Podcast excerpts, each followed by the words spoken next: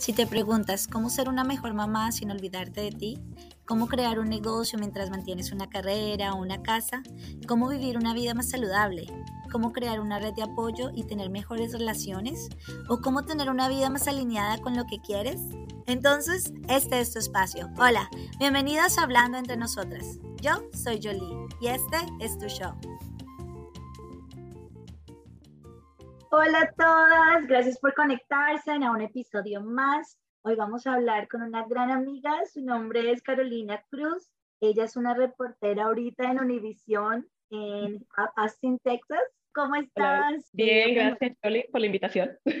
Ay, gracias, estamos muy contentos de tenerte aquí. Y bueno, para las que no conocen a mi amiga, eh, Caro, eh, ella es escritora, periodista y productora. Ha tenido estos roles en varias cadenas de televisión muy importantes aquí en Estados Unidos. Así que hoy Caro nos va a contar su historia de tenacidad, de cómo ella ha alcanzado ese sueño que, que tenía hace muchos años cuando nos conocimos y cuando éramos solo estudiantes, ¿no es cierto?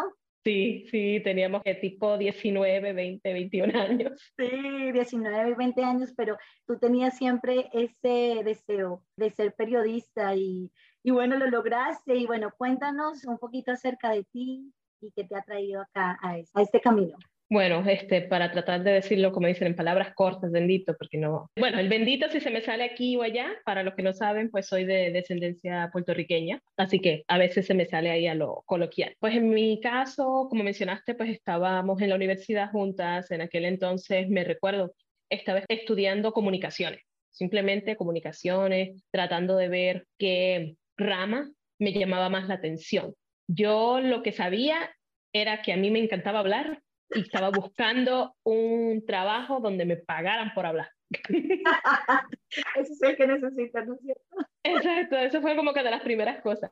Pero luego lo que me gustó más aún del periodismo es que sí, obvio, te pagan por hablar, pero también por escuchar a los demás, porque te toca a ti como periodista, sea que vas a escribir para periódico, reportar para televisión, producir un noticiero, que son los distintos roles que ya he hecho en distintos ah, pues, medios de noticias, mayormente hispanos, pero también en inglés. Me gusta que uno aprende un montón escuchando a los demás, escuchando lo que tienen que decir, sean sus experiencias cuando pasa algo feo, sean su sabiduría cuando se trata de un reportaje de un tema cultural o educativo, de Homeland Security, o sea, cosas que tienen que ver con seguridad nacional que quizás la persona común ni siquiera está expuesto a esa información o si la obtiene no, no sabe que está escuchando, tienes que como que explicárselo más simplificado. Y esa parte siempre me ha gustado del periodismo, así que por eso mismo siempre lo digo, lo admito. Lo primero que me llamó la atención fue la idea de que me paguen por hablar, porque eso es lo que uno ve en televisión o con el de radio. Tú ves como que, ay, fulana o fulano nomás está hable, hable, hable, hable. Pero behind the scenes, detrás de cámaras o detrás de ese micrófono, hay tantas otras cosas que uno tiene que hacer.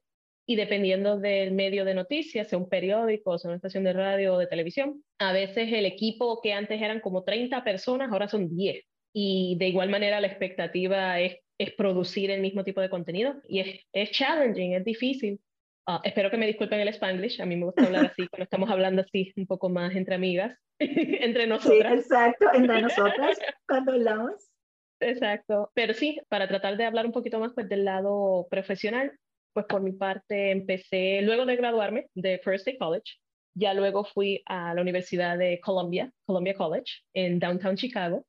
Ah, gracias a Dios ahí me fue muy bien, estuve ahí por unos dos años y fue concentrándome en periodismo televisivo, es lo que en inglés le llaman broadcast journalism. Tuve muy buena suerte y pues obvio me, me apliqué lo más que pude también en mis clases, porque si no, no te van a dar las oportunidades. Pero lo que siento que gracias a Dios tuve suerte es que como siempre trataba de estar bien pendiente a mis clases, meterme en organizaciones extracurriculares que tuvieran que ver con periodismo, eso poco a poco fue lo que me ayudó a conectarme con gente que eventualmente serían mis jefes. Tomaría esas decisiones de decir, ok, entre fulana, Sutano y Carolina Cruz, ¿a quién le doy el trabajo?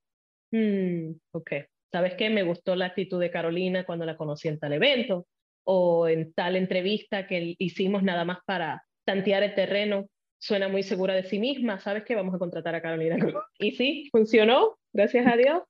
Y yo me gradué ya de la universidad con mi bachillerato periodismo televisivo en el 2012, mayo 2012.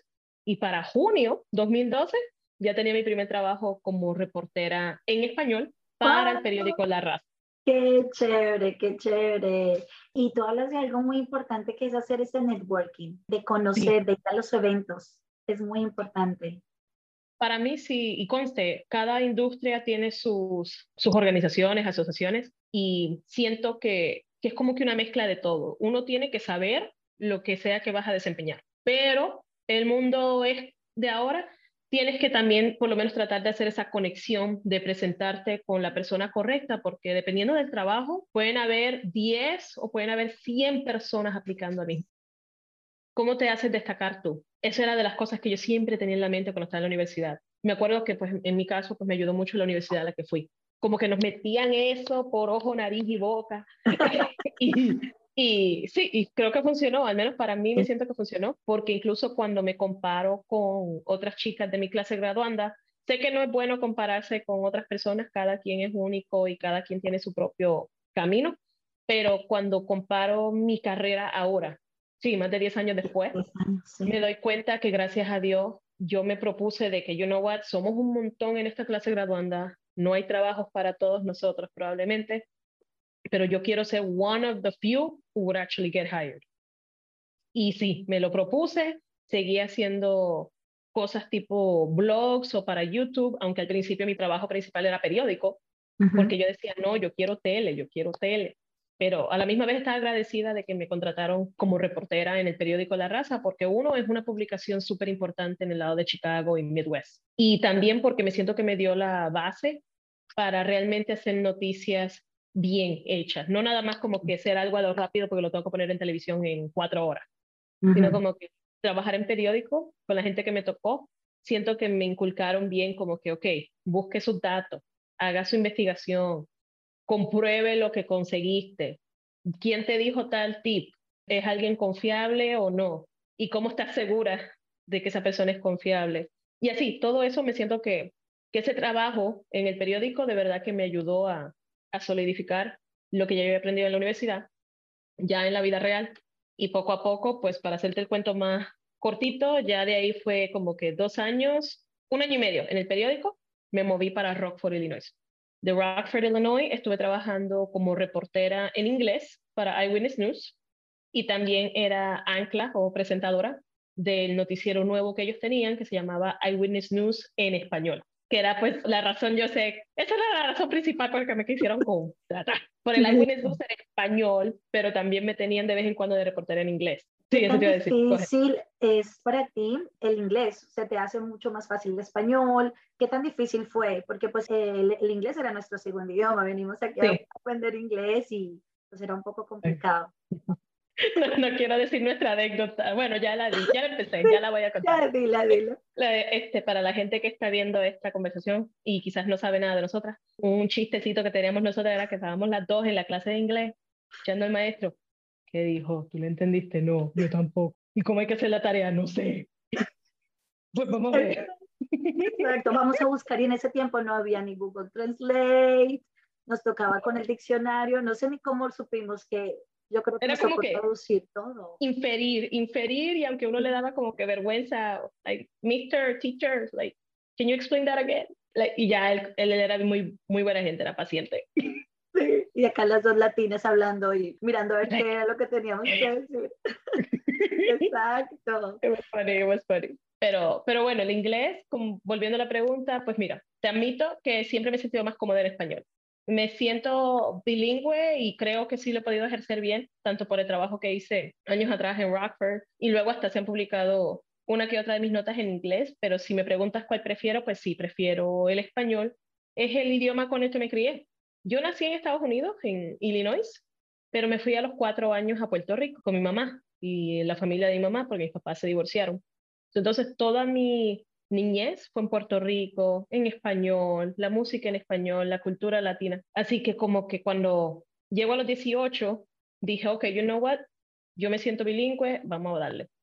Pero sí, el estar acá en Estados Unidos y estar, o sea, todo el tiempo para todo ocupar el inglés, pues sí, fue un, un reto al principio, pero nada, como con todo, uno pues le, le mete ganas y eventualmente, pues por eso cuando pude entrar a la Universidad de Columbia College, ahí sí que no había forma de, no era como en First State, que mínimo como es un community college, uno tiene como que chance de pedir más ayuda. En la universidad puedes pedir ayuda, como tutoría, si es una clase difícil, pero se asume que ya dominas bien el idioma. Y me tocaba hacer estos ensayos bien grandes. Me acuerdo que gracias a Dios con las becas, no sé por qué, yo me inspiraba, me entraba la musa en la madrugada. En la madrugada yo escribía porque tenía que hacer un ensayo para pedir becas, porque a mí como para muchos, este, uno llega acá a Estados Unidos, pero no es como que eres de familia muy pudiente, que puedan simplemente costearte la universidad así como así. Así que en mi caso fue con becas y préstamos y poquito de mi bolsillo. Y me acuerdo que cuando pedí becas me tocaba hacer estos ensayos explicando por qué yo me lo merezco, cómo voy a usar el dinero y todo. Yo en la madrugada, aunque estuviera bien cansada, escribía porque sabía que tenía esa fecha de que ya tengo que mandarlo todo para tal día, si no, ni siquiera me van a considerar. Y ya luego el otro día lo leí en la mañana y yo, ay, qué lindo sonó eso, yo escribí eso. Ahí, sacaste tu don de, de escritora. Sí, sí, creo que gracias a Dios funcionó porque sí, o sea, a good chunk, una buena cantidad de mi, pues de mi carrera universitaria fue en beca. Este, en total, este, llegué a tener hasta 30 mil dólares en becas entre un año y el segundo año. Así que me siento muy contenta de eso, contenta de eso. Y también me ayudó, siento que, que el conocer y meterme en las organizaciones, porque siempre te preguntan como que, ¿qué otras cosas además de ir a la escuela o trabajar tú haces? ¿Cómo tú tratas de involucrarte en la comunidad? Y yo hacía esas cosas y entonces cuando hablo de eso en los ensayos me ayudaba. Y todo, todo eso te ayuda en conexiones, porque algo que me he dado cuenta al pasar el tiempo es que cosas que aprendí en La Raza, el periódico, luego me ayudaron cuando yo era productora en otro canal en Chicago. Cosas que aprendí en el trabajo que te comenté de Rockford, Illinois, que era mitad en inglés, mitad en español, cosas de producción, luego las estaba también volviendo a desempeñar en otro trabajo de productora.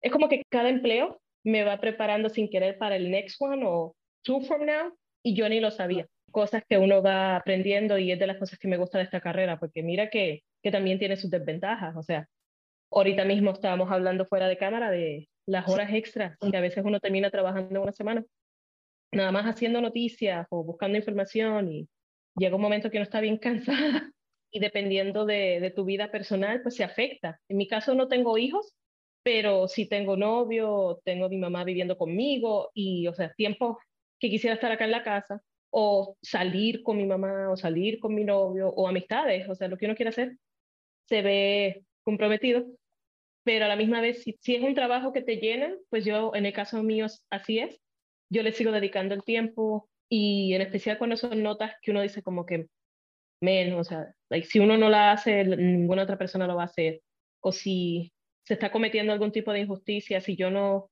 saco el tiempo y de verdad trato de indagar más de este caso, va a pasar por debajo de la mesa y nunca nadie se enteró. Como que sentiste con esa responsabilidad de que I need to do something también como que a veces eso es lo que me ayuda a mí, que aunque esté cansada y me sienta como que voy a trabajar otra vez extra, digo, ok, sabes que eh, creo que en el bigger look of things, I, I should do this.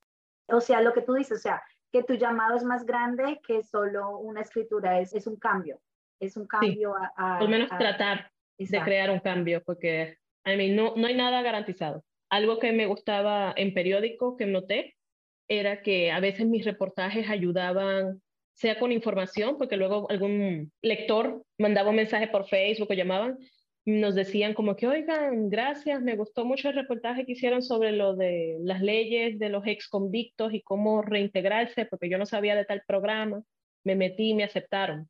Como que gente que te decía directamente, gracias a un reportaje mío, aprendieron algo y les mejoró su calidad de vida. Que yo me quedaba like, oh my con otro reportaje también en La Raza.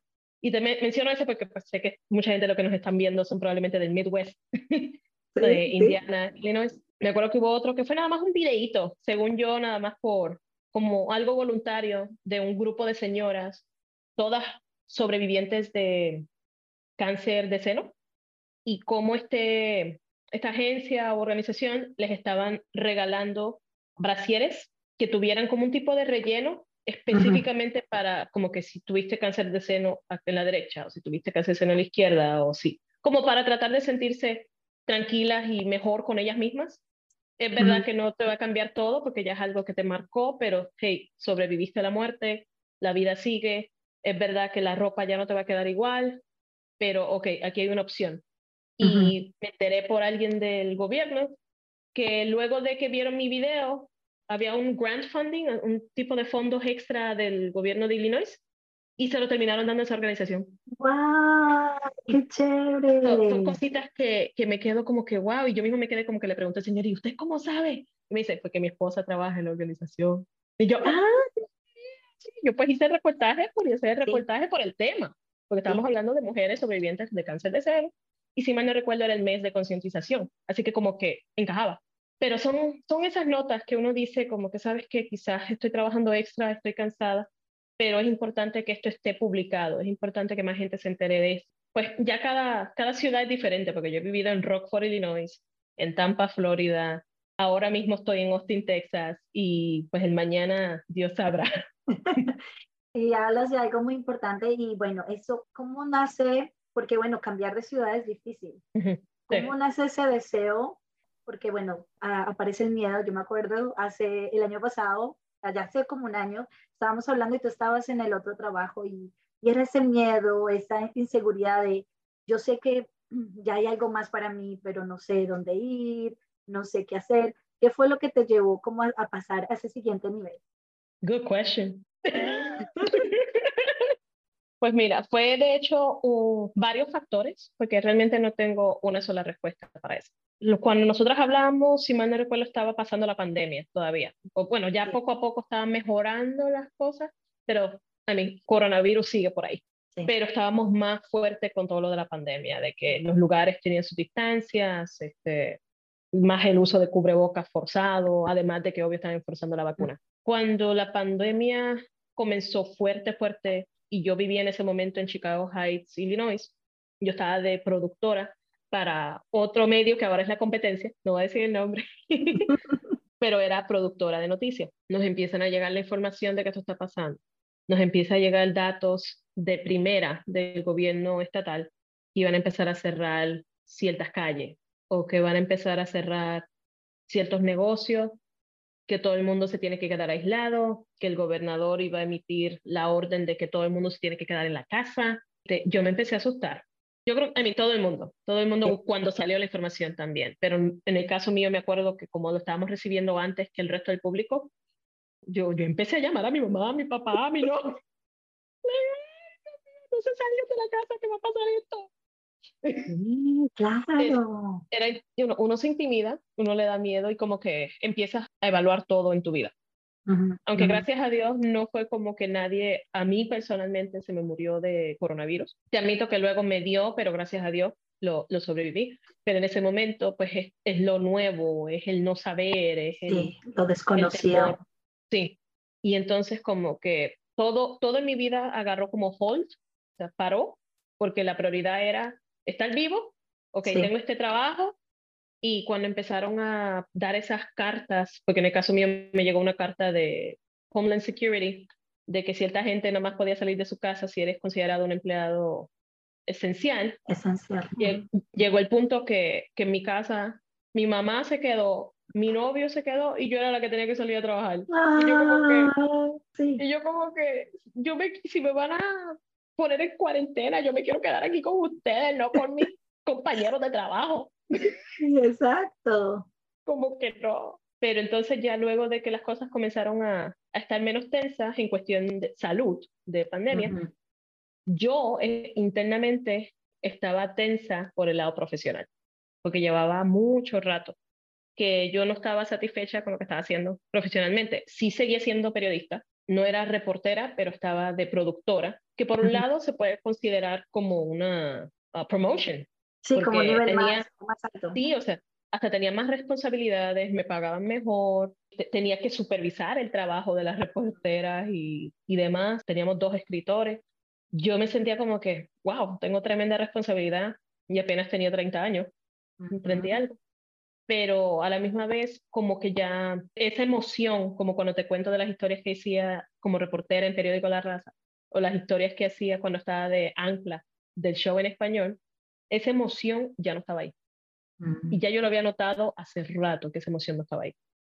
Pero me estaba tratando de decir a mí misma, you know what, sigo en periodismo, tengo buen trabajo, me pagan bien, ya yo traté en Florida, no funcionó, por eso regresé para Illinois, let me just, you know, be happy con lo que tengo. Pero luego, como te digo, pasó todo lo de la pandemia y entonces empiezo a hablar pues con mi pareja. En ese momento, pues como que las cosas estaban estancadas como relación, como pareja. Seguimos juntos, estamos de hecho comprometidos. gracias, gracias. Pero pues no, no tenemos fecha right now. Pero el punto es que estábamos juntos, pero a la misma vez yo me sentía como que me sentía estancada, tanto profesionalmente emocionalmente y por culpa de la pandemia, casi físicamente, porque no puede uno salir de casi ningún lado. Casi para ningún lado podíamos salir. Y yo me quedé como que seguía evaluando todo eso y eventualmente cuando las cosas ya llegaron a un punto en mi trabajo que yo dije, you know what, no puedo más, no puedo más, no puedo más, ya he estado aquí tres años, no puedo, esto no me hace feliz, aunque, aunque le vi lo positivo que ya mencioné, no estoy feliz o no, no quiero seguir en un lugar donde no me sentía ni apreciada ni, de, ni, ni completa y que no me siento que, que había posibilidad de, de cambio. Porque eso es algo en mí que no te sé decir de dónde me salió, porque a veces lo hablo con mi mamá y con mi papá, y como que ellos mismos no saben, dicen, bueno, a lo mejor es que los genes recesivos, los genes que no salieron con ellos llegaron conmigo. Porque yo siempre como que tenía ese espíritu aventurero, ganas de, de conocer, ganas de, de, tratar, de llegarle a un sitio nomás por ver qué hay. y, y, como que ya me sentía como que yo no, ya llevo mucho rato aquí en Chicago, en ese momento estaba de productora en un canal, pero antes de eso había estado otros dos años en otro canal. En los cinco años había estado de productora de noticias. Entonces yo estaba como que con miedito porque ponía mi resumen en una computadora y era más mi tiempo como productora que mi tiempo de reportera en televisión. Y entonces era como que, ay Dios mío, yo sé que lo puedo hacer, tengo ejemplos, pero son viejos. ¿Cómo le hago para que la gente tome en serio que I can do this? Just give me a chance, I can do this. Por mi propia, propia felicidad, yo quería volver a ser reportera, estar en la calle, tener ese contacto con la gente, ser yo la que está narrando las historias, no simplemente revisar el guion, ser yo la que está en la calle.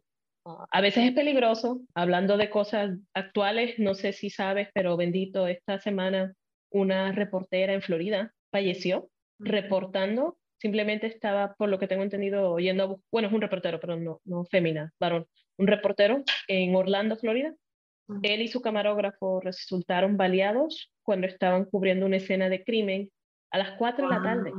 Y todo fue porque la persona que tiroteó a alguien más a las 11 de la mañana volvió a la misma escena del crimen. Wow. El por qué, según tengo entendido, lo están investigando, pero, pero eso como que te deja pensando como que, wow, a veces uno nomás sale un día para reportar, a buscar información, sin ni imaginarse que Dios no lo quiera, una bala perdida se puede caer. Sí, sí. Este, eso sí, tiene sus peligros, como muchos otros roles, pero a la misma vez en el momento que estoy ahora mismo, Carolina, a los 34 años, yo quiero ser reportera y lo estoy haciendo y estoy feliz con poder hacerlo, aunque tenga pues sus desventajas como otros trabajos. Qué bonito, Caro. Y como tú dices, entonces tomaste esa fe de decir, esto es lo que yo quiero y lo voy a hacer y saliste de esa zona de confort, que es tan difícil, que es tan difícil porque dices, estoy, estoy acá, no es lo que quiero, pero estoy bien. Así que no, eso, eso toma valentía, eso toma valentía. Gracias, gracias. Y, bueno, ahora cuéntame cómo te has sentido tú siendo afrolatina en un ámbito profesional. ¿Sientes que te ha tocado trabajar un poco más duro o sientes que, cómo, has, cómo ha sido el proceso en esta parte laboral y profesional? Pues mira, más que nada, bueno, ha habido un poquito de los dos. Para serte sincera, ha habido un poquito de los dos. Directamente, discriminación cuando le he sentido trabajando como reportera, ha sido más de parte de la audiencia, de la gente cuando uno va, por ejemplo, cuando trabajaba en Rockford, Illinois, habían algunas zonas que simplemente el racismo sigue vivo. Es una zona rural de Illinois, cerca de Wisconsin. Y sí, o sea, lo sentía directamente e incluso había un momento dado cuando primero me contrataron, que ponen tu foto, tu biografía, como en el website, mencionándole como que a la gente, eh, contratamos a esta persona, se graduó de tal escuela, viene de tal lugar, bla, bla, bla. Llegó un momento que el editor del website tuvo que cerrar la parte de comentarios debajo de mi bio porque eran tanto, pero tanto los mensajes racistas de que por qué está esa muchacha ahí que dice que no hablaba yo bien inglés, que para qué la pusieron ahí y me acuerdo que en una ocasión incluso alguien llamó por teléfono. Yo contesto. La señora, nada más dije el nombre de la estación. Y la señora empieza, es una televidente, empieza a hablar y quejarse de que esa reportera, Carolina Cruz, ¿por qué la tienen ahí? Me lo está diciendo en el oído, ya no sabe que soy yo. Y ya la dejé hablar, me quedé incómoda, pero la dejé hablar. Y le dije, well, miss, just so you know, I am Carolina Cruz, I'm the reporter you are talking about. Y ella me dice, se quedó como que callada, como que en shock. Y luego me dice, en inglés, este, oh, ¿por qué no estás hablando en inglés en televisión como me estás hablando ahora mismo? Según ella, por teléfono yo sonaba bien y me entendía todo, pero que en tele no. Ya ni me acuerdo cómo terminé la conversación, pero me acuerdo, no me puse pedante ni le insulté porque a mí tampoco me conviene. Pero sé que como que traté de terminar la conversación lo más como que sin, sin casi ni palabra. Ok, thank you for your call. Y ya, y colgué. Wow. Se lo dejé saber a mi jefe y ellos me dijeron que no me preocupara, que ellos me seguían apoyando estar yo ahí. Y, y pues este, eventualmente pues pasaban otras cositas así en la calle por lo mismo, pero yo trataba de, como dicen, pues brush it off, tratar de que no me impactara tanto. En Tampa, Florida, cuando trabajé también allá como reportera, este, llegó a por lo menos pasar un incidente donde sí me sentí incómoda en una tienda donde venden armas de fuego. Eran todos blanquitos, todos uh, anglosajones. Yo entro y es como que se sintieron como que enseguida, ¿quién es esta y por qué está aquí? Ya luego les explico de qué o de que estoy haciendo un reportaje. Ya ni me acuerdo cuál era el enfoque, pero sé que ni siquiera era tanto de control de armas, era más por un robo que había ocurrido en la zona. So, yo en sí estaba preguntándoles como negocio, como dueños de negocio, cómo les afecta, les importa o realmente les da igual que otro negocio cercano había sido robado. Y la cuestión es que enseguida me dijeron, ¿sabes qué? Sálgate de aquí. No te queremos aquí. Eres prensa, no te queremos aquí. Y yo en esa yo me sentí como que no, no, me quedé con la duda hasta qué punto me trataron así de hostil por ser prensa o por ser afro-latina, o latina en general, porque a veces la gente no, simplemente te, te tildan todos por lo mismo. Pero esa es de las veces que me sentí más incómoda en Florida reportando. Ya luego en Chicago, gracias a Dios, nunca me he sentido incómoda reportando. Cuando estaba en la calle, en periódico, ya luego cuando estaba de productora, pues no, no lo sentía del público, te admito que he tenido mis dudas hasta qué punto en los dos lugares que estuve como productora, si la razón por la que no me daban la oportunidad de ser reportera en cámara era porque yo no cuadro con el look de los televidentes en Chicago o si es porque de verdad las personas que les tocaba contratarme sentían que, sabes que no, es que te queremos de productora, ya. Siempre me, como que esa siempre ha sido una espinita, pero mm. es de esas cosas que es difícil comprobarlo es algo que uno siente y solamente la gente de color creo que me van a entender, o sea, que han pasado lo mismo, es las miradas o es como que cuando hacen una pausa y te están tratando de dar una excusa, es cuando uno se da cuenta como que será por, por cómo me veo, por el color de mi piel, o es porque según ellos de verdad no doy la talla. Porque luego hablo con otras personas y ahora mismo estoy en Texas y, y al revés, o sea, tengo gente que, que me halaga, que me dice le gustó mucho mi nota, o compañeros de trabajo que me dicen, oye, quiero aprender de ti esto y esto. Y yo me quedo como que si yo tenía todo ese conocimiento desde años, si ya yo lo tenía dentro de mí y lo estaba tratando de mostrar, ¿por qué estas personas no lo vieron y acá sí? Ah. A veces sí tengo mis dudas hasta qué punto tiene que ver por cómo me veo, porque yo no me veo uh, mexicana, sí. pero para que sepan, mi papá es mexicano. Lo que pasa es que como me crié en Puerto Rico, con mi mamá puertorriqueña, pues como que siempre me he identificado más con ese lado que con el lado mexicano. Pero eso no significa que uno no, no entienda eh, los retos y los problemas que pasa la otra cultura. Wow, Caro, es en serio, qué bonito que compartas esto con nuestros audientes, porque muchos, muchas chicas no son de acá o que nos están escuchando de otro país, que entiendan que sí hay racismo acá y que a veces toma tiempo, que no es como tú dices, ya la gente te conoce y ya sabe quién eres y ya como que pasa a otro nivel, pero al principio es como eres físicamente y eso eh, trae mucha connotación. Es la primera impresión que alguien tiene de ti y de ahí se basan en si creen que vas a ser un buen encaje, una buena adición para el equipo y en qué rol. Y sí, yo notaba que especialmente en Chicago les encantaban mis ideas, pero lo que sé que se me ocurrió es que lo haga fulano, que lo haga Sutano. Imagínate. Pero como eres la productora, no es como que uno se va a estar poniendo a pelear por robo de ideas, porque no es robo de ideas estamos teniendo una reunión editorial, tenemos una discusión. Ay, me encanta eso, que vaya fulano. Nada, no, que lo haga Sutana. y yo como que, bueno, pues qué bueno, ¿verdad? Que se usó. Pero ¿por qué no lo puedo hacer yo? ¿Por qué no lo podía hacer yo? Eso siempre me ha dolido y pues digo, you know what, si no es aquí, será en otro lugar.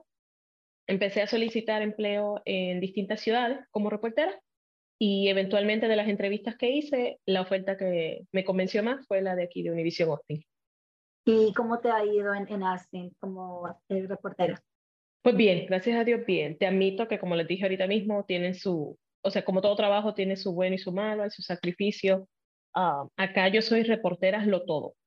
Hazlo todo significa que soy la reportera, la camarógrafa, el IT, cuando tengo que cargar la mochila para transmitirme en vivo, eh, obvio, escribo mi propio guion, lo grabo, lo edito.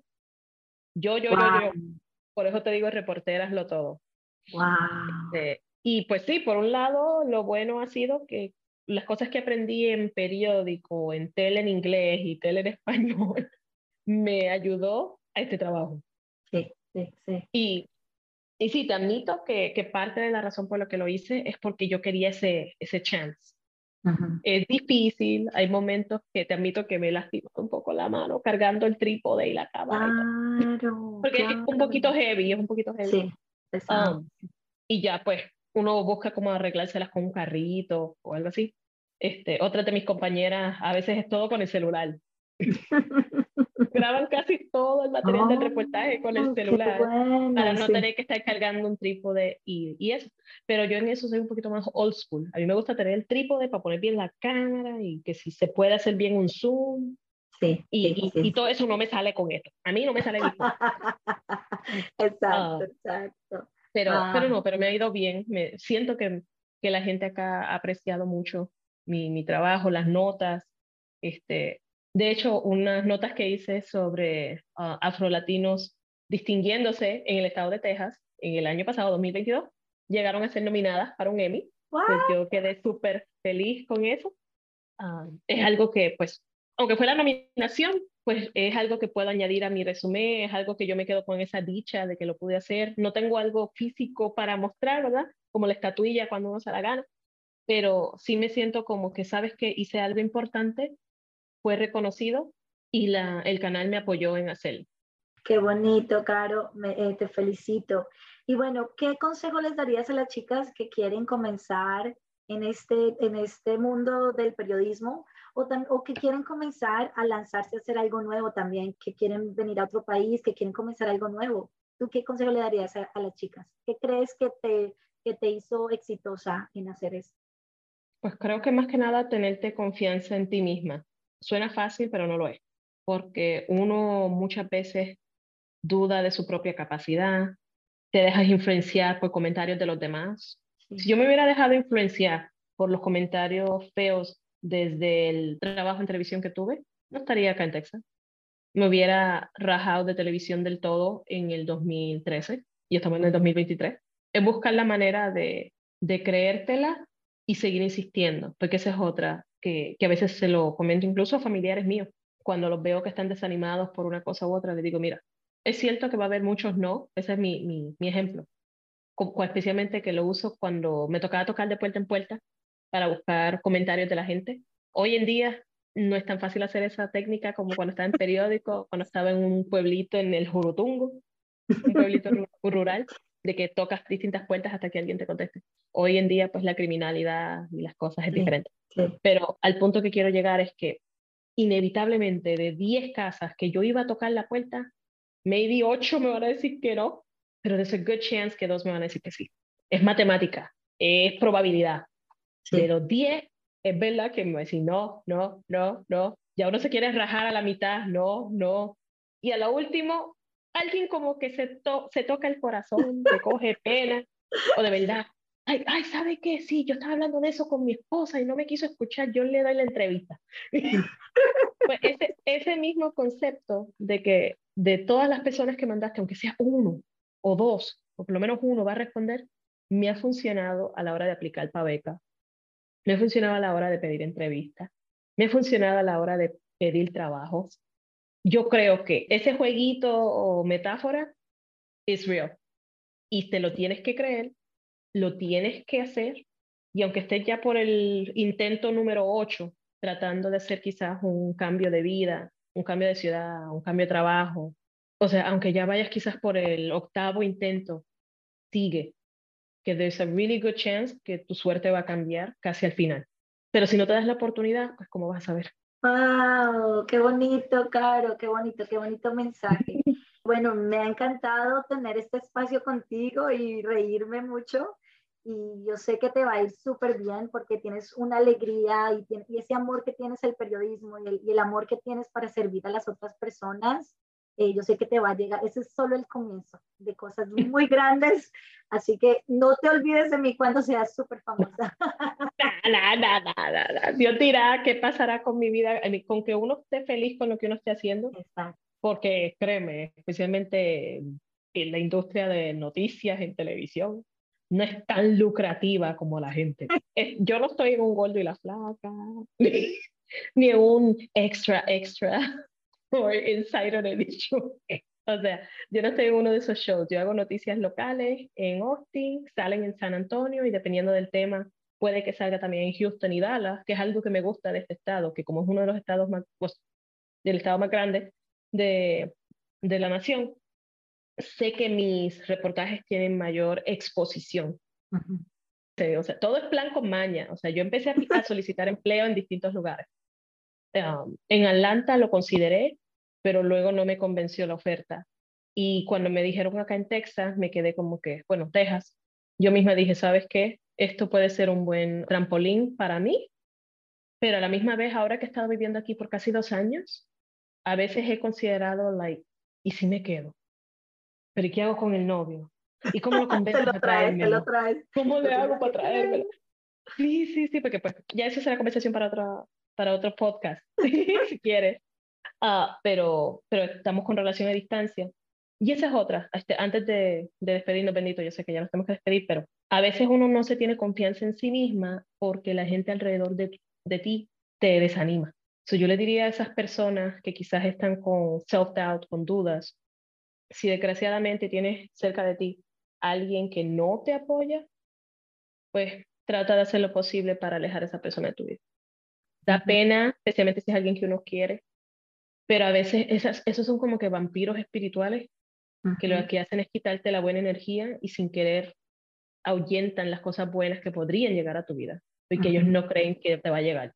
Quizás no porque te tengan riña o por mala intención, es porque quizás la vida de ellos no ha sido tan buena y asumen que a todo el mundo le va a ir mal.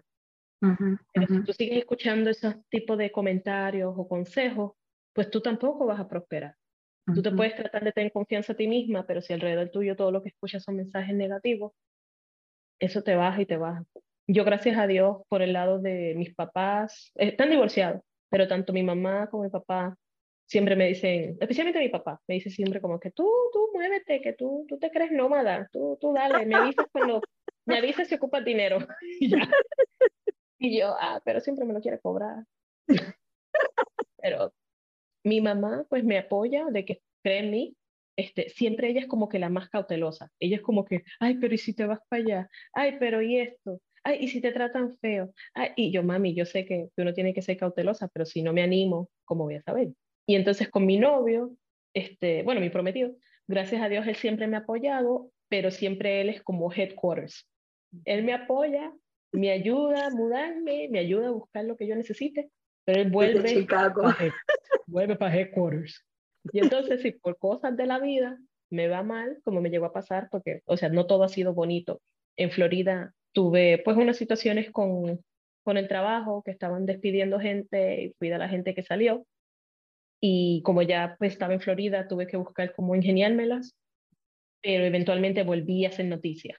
So, ahí hubo una pausa donde pues me sentí triste, porque uno cuando te despiden a veces tú te sientes como que, que hice mal, fue mi culpa, pero cuando ya es algo como de varios más, ah, no despidos masivos, pero varios despidos a la misma vez, muchas veces es por cuestión de presupuesto del canal, de la televisora.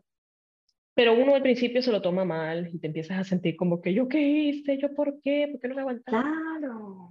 Pero en fin, mi, mi punto es que en momentos así pues me, me funcionó que Ati estaba en headquarters, porque ya pues muy bien. Y, y todo bien, todo bien. Tenía un techo, tenía donde dormir, tenía que comer. O sea, ahí funcionó que él no se mudó conmigo. Ahora en Texas, a veces digo como que me, me está gustando mucho acá. Me gusta la vida, me gusta el clima, la gente, porque he hecho muy buenas amistades. Este, eso es otra, yo cuando me mudo de ciudad en ciudad, ah, siempre busco como que cómo me integro a esa comunidad, sea yendo a un evento público, o sea metiéndome en alguna organización, como que se me quedó ya esa costumbre de la universidad. Sí, sí, sí, sí, como algo networking, claro. Sí, sí, sí, y lo aplico en cada ciudad que voy. Y al sol de hoy, a veces tengo el mismo celular y a veces tengo gente que me manda mensajes que me conocieron from 2013, 2000, sí, 2013 que era La Raza o de 2015 que era Rockford.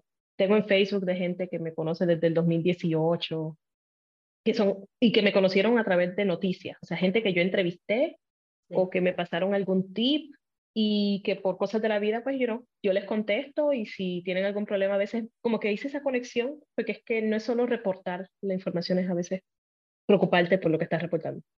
Wow, claro, es, es, tu historia es muy bonita y tienes esa alegría y esas ganas de seguir adelante y yo sé que vas a inspirar a muchas chicas y yo sé que vas a seguir inspirando con, con lo que haces, con tu trabajo que es, que es tan lindo. Así que, bueno, cuéntanos para terminar, ¿qué, ¿con qué nos dejarías? ¿Qué consejo? ¿O cuál sería tu mollo, tu, tu quote, tu frase? Bueno, si es mi frase, la que uso en Facebook. Do what makes you happy. Que va ¿En español? En español, haga lo que te hace feliz. Porque a fin de cuentas, la vida es una.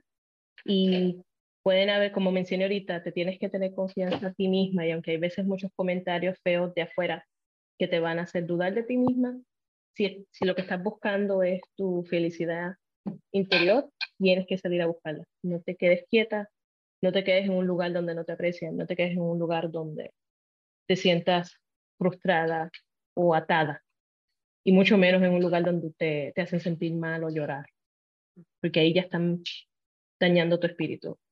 Bus, busca tu felicidad haz, y vuelve al, al, mensaje, haz lo que te haga feliz. Do what makes you happy. Ese sería mi moro. Claro, muchísimas gracias por tener este espacio con nosotras y bueno, que te vaya muy, muy bien y gracias por, por darnos este tiempo. Caro, dime dónde te podemos localizar. Este, literal sería Carolina Cruz TV en Twitter, en Instagram. Y en Facebook, Carolina Cruz Univision Oscar. Entonces yo dejaré la descripción acá para que sigan a Carolina y para que vean eh, su hermoso trabajo que están haciendo. Que está haciendo. Gracias, gracias. Gracias a ti por esta, por esta plataforma y espero que más muchachas, como dices tú, entre nosotras nos podamos apoyar, que es el punto de tu podcast. Gracias a todas por escuchar un episodio más. Recuerda que este es tu espacio. Si vibraste con este contenido, por favor compártelo con tus amigas, con tus familiares, en las redes sociales para que llegue a más mujeres. Para ayudarme, puedes registrarte en Spotify y dejarme 5 estrellitas. También en Apple Podcasts y puedes dejar una reseña. Gracias y recuerda que todo es más fácil cuando estamos hablando entre nosotras.